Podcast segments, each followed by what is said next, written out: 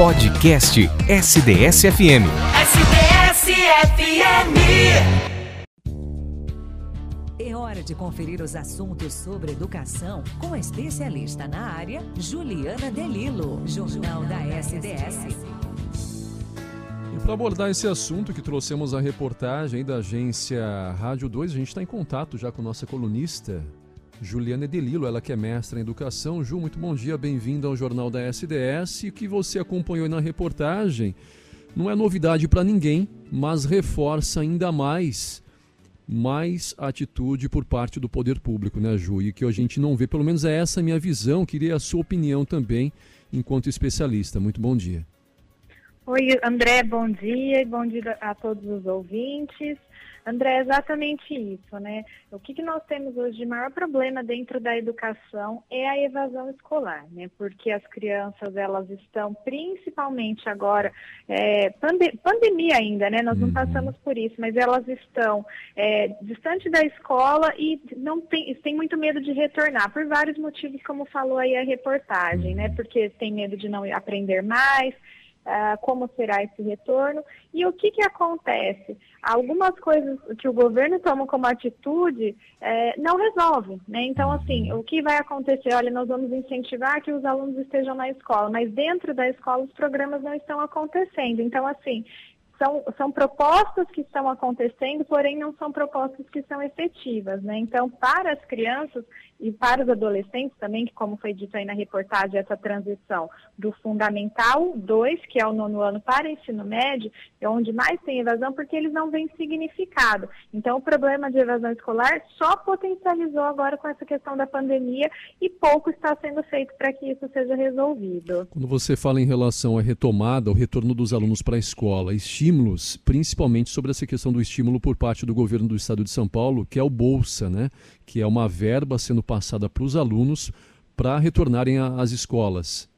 Isso. André, na verdade, essa bolsa, que é essa bolsa do Povo Educação, ela tem um valor de é, um mil reais é, por ano letivo, né, para que eles retomem. Só que é, para a criança em si, concorda que não tem significado? Sim. Ela tá, se a, se a escola não, não acolhe, se a escola não tem educação que faça com que ele se sinta feliz em aprender, que tenha prazer no que está sendo uh, potencializado ali dentro da escola, é, para ele não tem significado, vai ter para a família. Então tem essa, essa, bolsa, né, que inclusive as inscrições vão até hoje, que foram prorrogadas, que era até semana passada, é, que é muito interessante, é algo que é importante, mas não traz significado para a criança. Pode trazer com toda certeza e deve auxiliar as famílias, principalmente Sim. que estão em vulnerabilidade, que teve a piora com a pandemia, porque é um valor que, mesmo que anual, mil reais é significativo. Mas para a criança, concorda que para ela, diretamente, ela não vê um incentivo direto ou um programa que possa auxiliá-lo? Então, assim, é bom para as famílias, mas para a criança não é efetivo em relação ao acolhimento, a, a, ter o prazer de aprender. Então, são coisas completamente distintas, né? Assim como foi abordada na reportagem, né? Hoje a gente tem um ensino, uma qualidade baixa de ensino, aí pensando-se em escolas públicas, e também não estimulante, né? Não atrai esses estudantes para a sala de aula, né? Não atrai, André, e como a gente também já falou aqui uma vez sobre é, os programas que nós temos pós-ensino médio, uhum. é, o aluno não vê significado em por que, que eu vou terminar, por exemplo, vou chegar até o ensino médio, se muitas pessoas aqui da minha família tiveram até ensino superior e, e estão sem emprego, estão sem trabalho, não conseguem ter uma renda mínima que se pensaria para uma sobrevivência é, digna. Então, assim, são tantas coisas que elas começam a assimilar que chega nesse ponto que fala, bom, eu não estou perdendo tempo na escola, né? Então eu estou chegando lá, não estou conseguindo aprender, por que, que eu vou? Então a criança ela chega, ela começa já a entrar nesse dilema. A gente consegue ver isso com as crianças, né? Que elas falam, ah, eu não quero aprender, eu não quero estar aqui. Imagina com o adolescente que já começa a vivenciar tudo que está acontecendo ali dentro da família e as situações ali muito próximas a ela, né? E aí esses dados foram divulgados, 1 milhão e 400 mil estudantes né, fora da escola e ainda mais numa faixa etária de 6 a 17 anos é uma faixa etária primordial para a formação de um cidadão, né, para a formação de um futuro profissional. E aí você já vê esses alunos de 6 anos, hein, de seis anos. Eu, eu até é, é, é me tomo como referência a minha filha, que tem sete anos. Sim. Né? Fora da escola, né? não dá para imaginar uma criança nessa idade em casa ou na rua, ou muitas vezes, né? em muitas regiões, a gente pensa muito no Nordeste, né? mas muitas regiões e muitos casos, principalmente próximos da gente, de crianças de 6 a 10 anos, já trabalhando né? para dar o sustento para a família. Né? Isso, André. É, o que, que acontece com, a, com, as crianças nessa idade assusta muito, porque a gente só pensa dentro de uma criança na escola nessa, na situação do aprender e brincar, né? Sim. Então, vai estar tá ali brincando, vai estar tá aprendendo. E se ela não está fazendo isso, se ela não está socializando, se ela não está aprendendo, como a gente já falou várias vezes aqui, com os jogos, nós vamos dividir, nós vamos aprender a trabalhar o coletivo, como que a criança vai desenvolver é, dentro de um trabalho, de se pensar, né? Não é um ambiente para uma criança. O ambiente para a criança é dentro da escola, é o local seguro, é o local de aprendizado. E pensar na evasão, né? Por isso tantos programas que o governo coloca e vincula à educação, né? Vai receber o auxílio, um, algum tipo de auxílio, dentre Bolsa Família e tantos outros, gás e todos que apareceram e, e vão embora também, vinculado à presença da criança na escola. Então, é, para tentar, de uma forma, fazer com que as crianças estejam na escola. É, mas isso, novamente, é efetivo para a família, porque ela faz a criança ir obrigada, brigando, porque ela tem um valor aí vinculado à frequência da criança, mas para a criança realmente não tem significado. E não dá para a gente pensar de uma criança nessa idade sem estar na escola e estando trabalhando, né, André? É meio que se maqueia também nesses projetos, esses programas, né? Você eh, custeia, dá bolsas, né, para que você venha para a escola como se fosse né, um mundo encantado, mas não se faz o dever de casa, né? Não se conserta internamente se torna ambientes, educação mais atrativa, para que aí sim a criança vindo, nela permaneça, independente de valor, se vai receber ou não, mas que ela permaneça ali.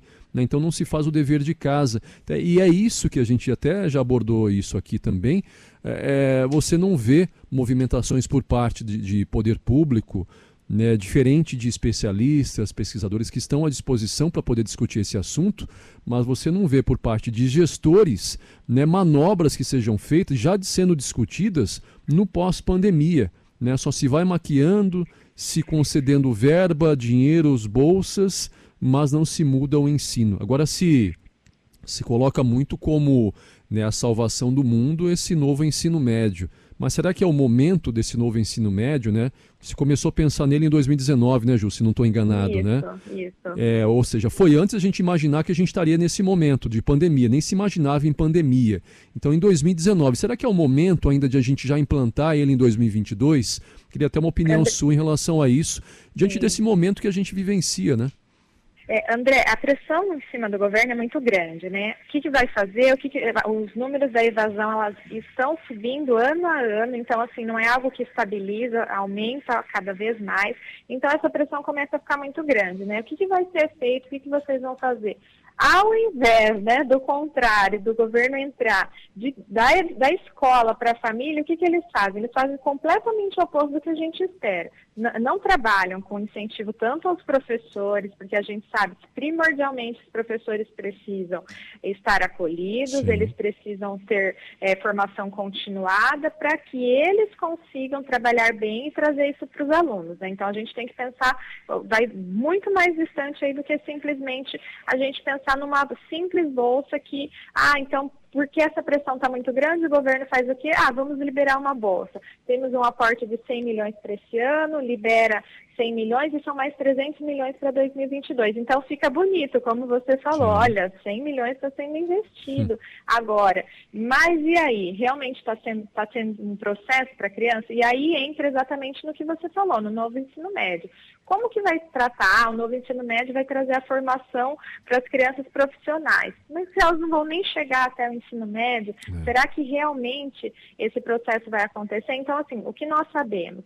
A proposta é boa, é bonita, como você falou, é maquiada, então olha lá, o ensino médio vai ser excelente vai ser bem aplicado? Os alunos vão estar envolvidos?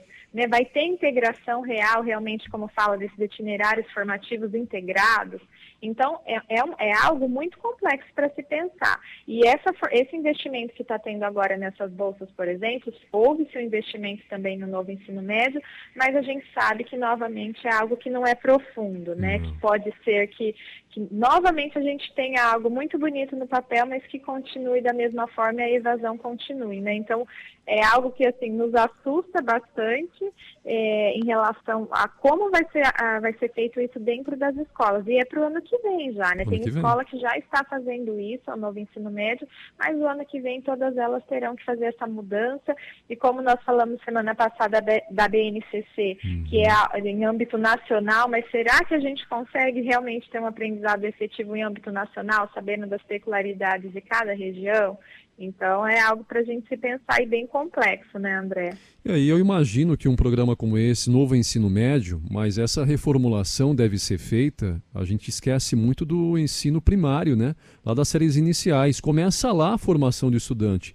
Lá começam os erros da educação em nosso país. O ensino médio não vai consertar um estudante, né, que está trazendo toda uma sequela nessa longa caminhada e vai trazer muito mais ainda né, depois desse momento de pandemia, né, até estudos já prevêem que a gente vai levar anos e anos para poder Sim. retomar, poder recuperar o que foi perdido neste momento de isolamento das crianças longe das escolas. E como trouxe a reportagem aí, principalmente as crianças, os jovens das áreas rurais, das periferias urbanas. Né? Então não se pensa nesse público. Então essa reestruturação por parte da educação tem que ser feita lá nas séries iniciais. É o que a gente nunca viu, né? nunca vê. E aí você começa a trazer, chegando no Fundamental, Fundamental 2, ensino médio, ensino técnico, e aí sim por diante. Não. Se começa do fim, né, para tentar né, ser atrativo, mas a gente tem esse isolamento aí, esse, essa evasão em crianças a partir dos seis anos, que não estão nem pensando em Fundamental 1, Fundamental 2, né? Se vão chegar até lá né? E a gente espera que chegue, mas, enfim, essa nossa realidade, né, Ju?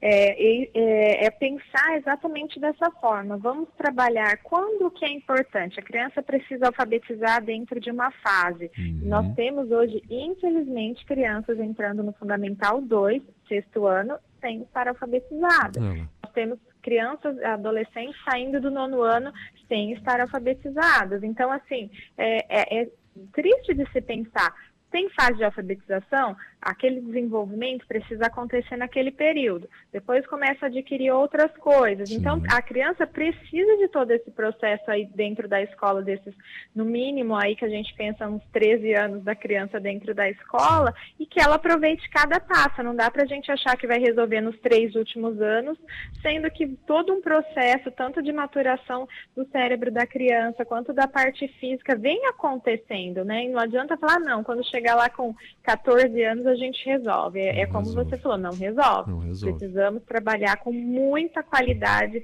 desde a educação infantil até o ensino médio. Muito bem, Ju, de volta semana que vem com mais um assunto aí, nosso quadro Educação. Boa sexta para você, bom final de semana, viu, Ju? Bom final de semana a todos, André. Tchau, tchau. Tchau, tchau. Jornal da SDS.